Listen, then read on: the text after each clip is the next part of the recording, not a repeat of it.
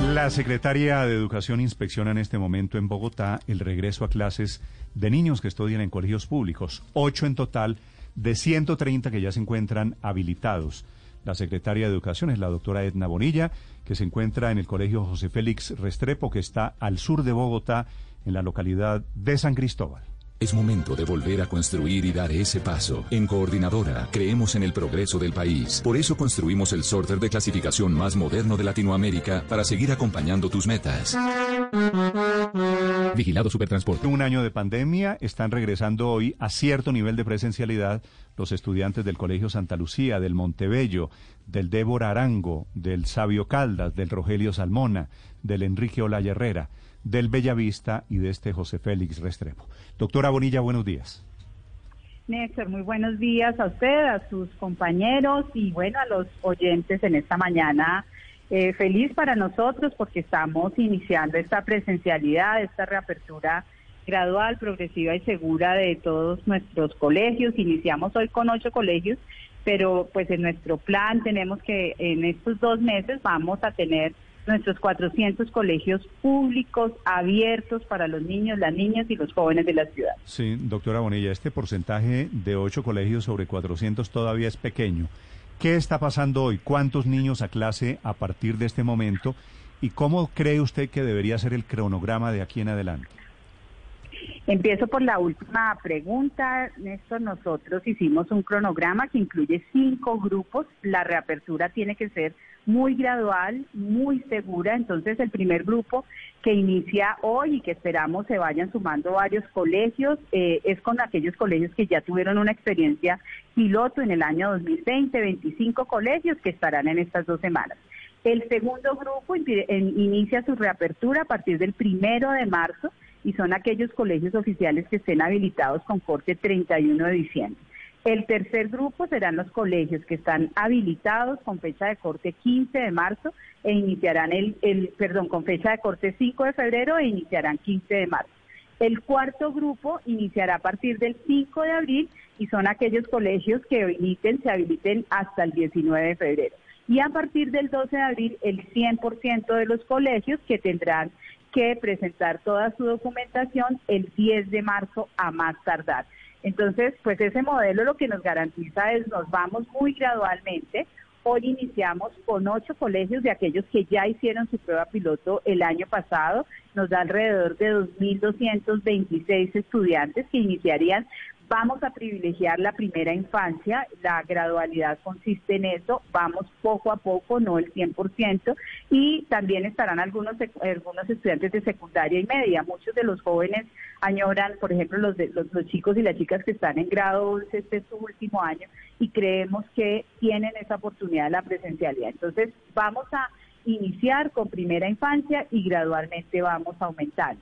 Ahora, nosotros la presencialidad pues está habilitada eh, para los colegios privados desde la semana eh, pasada, el lunes iniciaron 95 colegios de los 1.782, hoy ya tenemos más de 100 colegios en presencialidad eh, con, los, con los colegios privados, entonces nos vamos muy gradualmente para asegurar que esto sea seguro, que somos unos convencidos que es lo mejor para nuestros niños, niñas y jóvenes.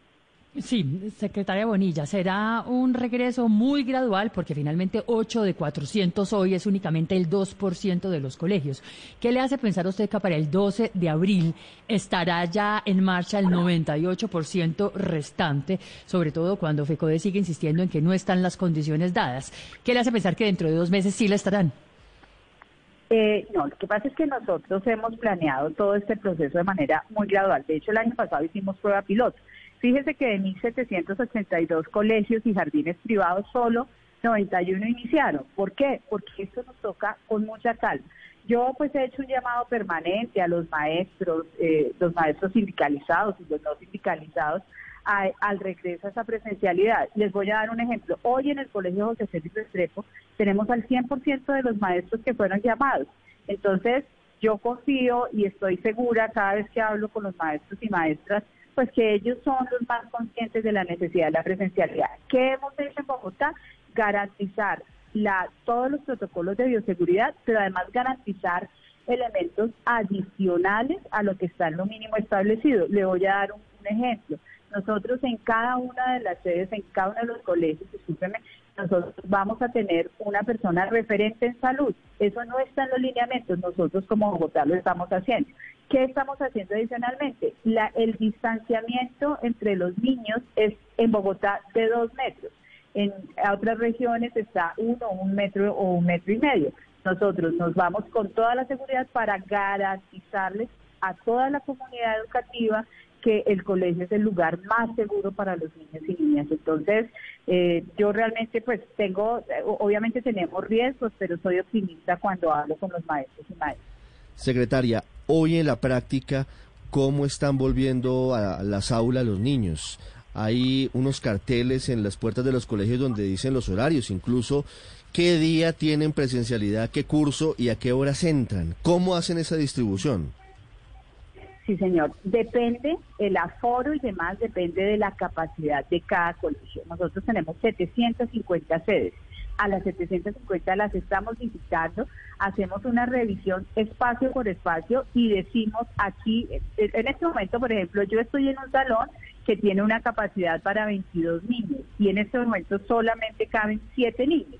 Entonces, ¿qué nos toca? Pues ir mezclando los niños que vienen un día y los niños que vienen otro día. Depende de cada capacidad. Por eso fíjese que nosotros cambiamos el aforo. Antes habíamos dicho que los colegios podían recibir máximo el 35% de los niños.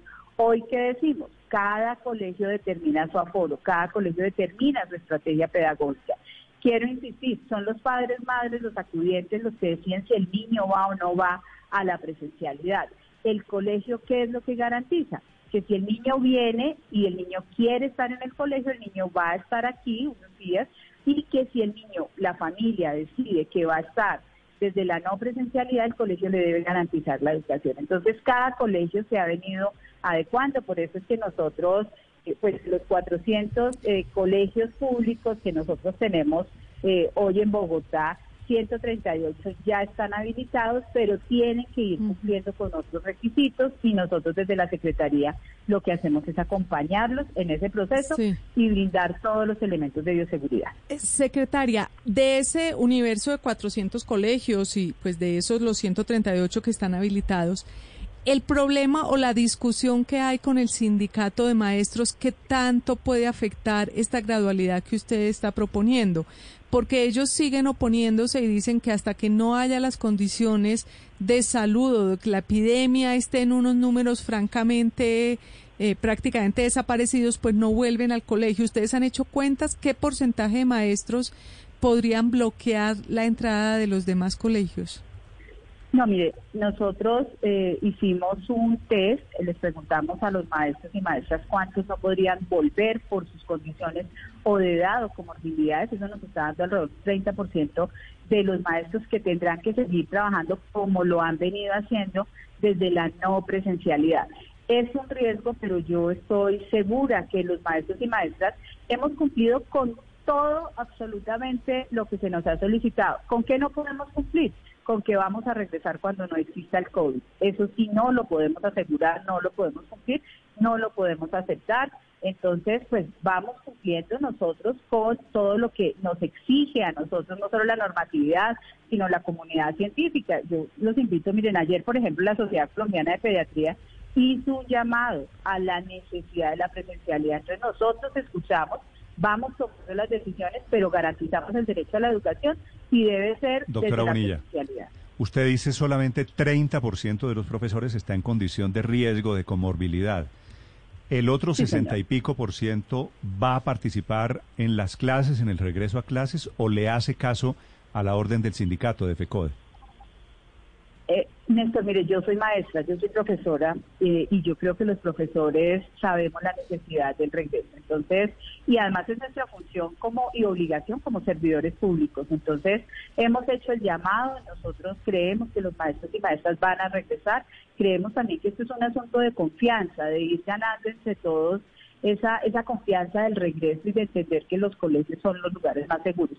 Eh, yo estoy convencida, entiendo los riesgos y demás pero creo que entre todos vamos a ir ganando confianza y entender que nos toca vivir con el COVID pero, pero doctora seguramente varios meses. No me contestó cuál es la audiencia, cuál es la capacidad de influencia que tiene hoy en día una orden de FECODE. No, ellos de todas maneras, la ADE tiene eh, pues más de 25 mil afiliados. Nosotros eh, pues entendemos, ellos hacen un llamado a la desobediencia eh, civil y demás. Nosotros esa situación es política, no jurídica. Nosotros creemos que el resto de los maestros va a regresar. ¿El resto de cuántos, doctora Bonilla? En total, nosotros tenemos 35 mil maestros. nosotros, en Bogotá tiene 35 mil maestros. Esperamos. ¿Y cuántos, ¿y cuántos están en la ADE, me dijo? Más o menos 25 mil, 27 mil maestros están en la ADE. O sea, o sea 7 mil maestros más o menos regresan. Claro. Eh, no, Néstor, yo ahora les preguntaba a varios de los profesores que están acá, estaban afiliados, son afiliados a la ADE, entonces, creo que entre todos vamos haciéndolo. Ellos van a regresar, nosotros estamos cumpliendo y estamos atentos a escuchar sus sugerencias. El viernes, por ejemplo, tuvimos una mesa de trabajo.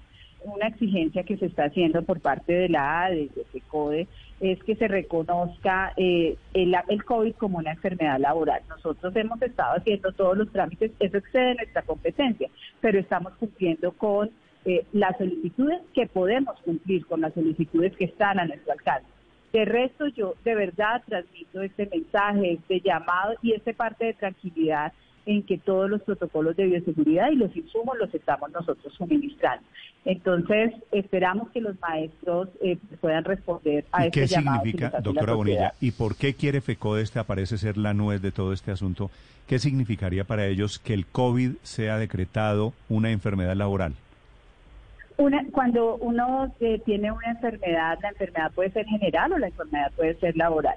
Generalmente cuando la enfermedad es laboral tiene eh, ciertos beneficios para el trabajador, como cuál, que no se descuente un porcentaje de la incapacidad, como que en caso de que haya una implicación distinta, muerte y demás, que haya un, haya un reconocimiento mayor eh, de su, pero eso, pero eso parece, económica. Parece justo, ¿no? En estas circunstancias.